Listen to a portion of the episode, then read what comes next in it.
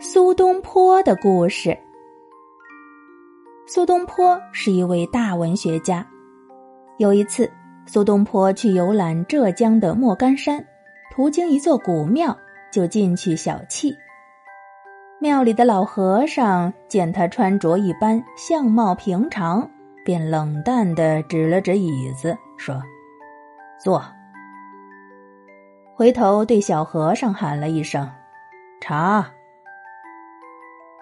苏东坡一坐下，便主动与老和尚交谈起来。老和尚发现来客谈吐文雅，才学不俗，便把苏东坡引入厢房，很客气地说：“请坐。”又转身对小和尚喊道：“敬茶。”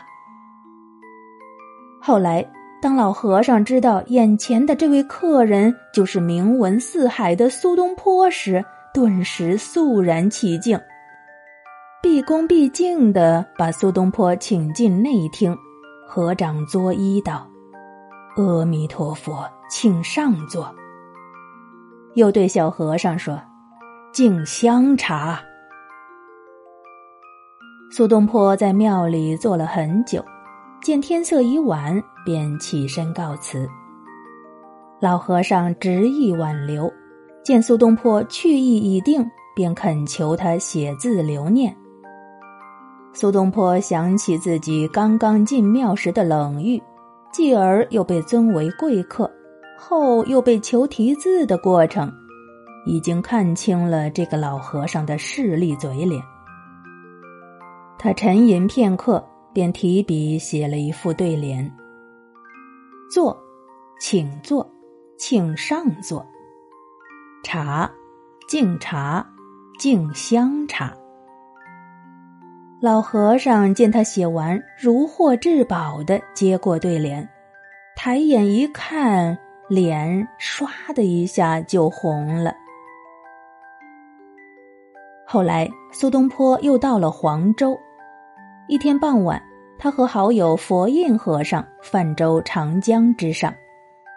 苏东坡无意间向河岸望去，只见一条大黄狗正在啃一块骨头，便随口吟出一联，请佛印对下联。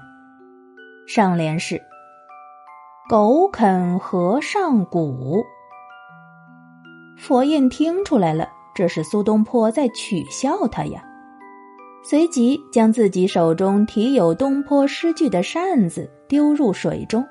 脱口对道：“水流东坡诗。”这一次，两人没有分出胜负，他们俩相视大笑。事隔不久，苏东坡又到寺中去拜访佛印，一进门就闻到了一股鱼腥味儿和酒味儿。佛印这个和尚平时特别喜欢吃鱼喝酒。并且每次都给苏东坡留一份儿但是这次佛印和尚却只字不提鱼和酒。苏东坡明白这是佛印在故意逗他呢，便在屋子里四处观察起来。整个屋子里除了一只大磬以外，再没有可藏东西的地方了，所以苏东坡就断定。那鱼就在磬里边。他冲着佛印笑道：“今天请你对一联，如果对得上，我就吃鱼；对不上，我就不吃。”说完，就吟出了上联：“向阳门第春常在。”这是一副大户人家常用的对联，人人皆知。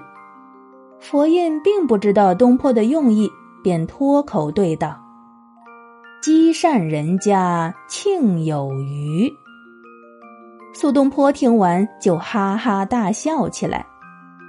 啊，既然庆里有鱼，为什么不拿出来给我吃呢？佛印这才知道上了苏东坡的当，只好拿出鱼来招待他吃。